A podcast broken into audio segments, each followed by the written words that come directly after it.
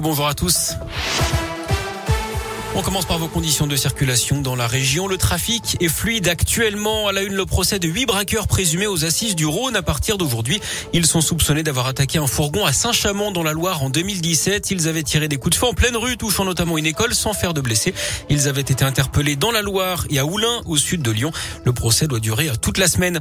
L'actu, c'est aussi l'entrée en vigueur du pass vaccinal. Aujourd'hui, désormais, pour les plus de 16 ans, il faut justifier d'un schéma complet pour avoir accès aux activités de loisirs, aller au restaurant, dans les bars, l'avion ou le train, c'est-à-dire avoir effectué sa dose de rappel dans les 7 mois après la dernière injection. En revanche, ces dispositions ne s'appliquent pas pour les meetings politiques en pleine campagne présidentielle. Notez que c'est aujourd'hui hein, que s'ouvre également la campagne de rappel non obligatoire pour les adolescents de 12 à 17 ans. Va-t-on assister au comeback de François Hollande? L'ancien président n'a pas écarté l'idée d'un retour à l'Elysée ce week-end. Dans la foulée, il a également assuré qu'il prendrait la parole bientôt. Pendant ce temps-là, la primaire populaire la folle les compteurs.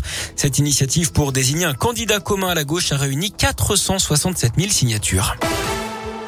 Il avait jeté des objets sur un autre véhicule alors qu'il était au volant sur l'A89 entre Lyon et Clermont-Ferrand en août dernier. Un homme de 42 ans a été condamné à 1000 euros d'amende et 5 mois de suspension de permis. Il avait notamment envoyé une bouteille d'eau, un briquet ou encore une tasse à café en verre sur l'autre voiture en lui faisant des queues de poisson près de Tarare dans le Rhône. Il avait dit ne se souvenir de rien mais la victime avait tout filmé. Il était ensuite passé aux aveux. On n'en sait plus sur l'accident mortel sur la 42 dans l'Ain. Samedi, une collision entre deux voitures à Pérouge qui a fait deux morts et un blessé grave. D'après le progrès, les deux conducteurs impliqués avait bu avant de prendre le volant.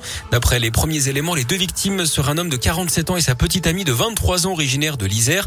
L'automobiliste se serait endormi au volant avant de perdre le contrôle de son véhicule qui s'est retrouvé immobilisé au milieu de la chaussée. Il aurait ensuite été percuté par le conducteur du second véhicule âgé d'une soixantaine d'années qui souffre de plusieurs fractures. Il a été transporté à l'hôpital à Lyon. Il devrait être entendu prochainement par les gendarmes. Il risque 7 ans de prison pour homicide involontaire avec circonstances aggravantes.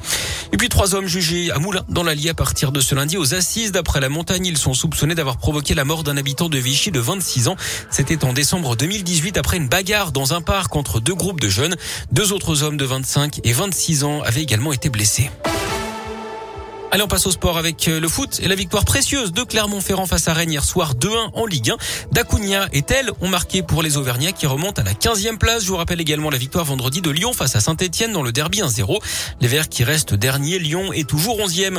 En rugby, la SM connaît son adversaire en 8e de finale de la Champions Cup. Ce sera les Tigres de Leicester qui ont terminé premier de la poule B. Les matchs aller-retour se joueront au mois d'avril. Et puis en tennis, deux Français qualifiés pour les quarts de finale à l'Open d'Australie. Alizé Cornet a battu ce matin la Roumaine Simona Alep en 3-7. Elle rejoint donc ce matin Gaël Monfils, lui qui était déjà qualifié. Ah, mais sérieux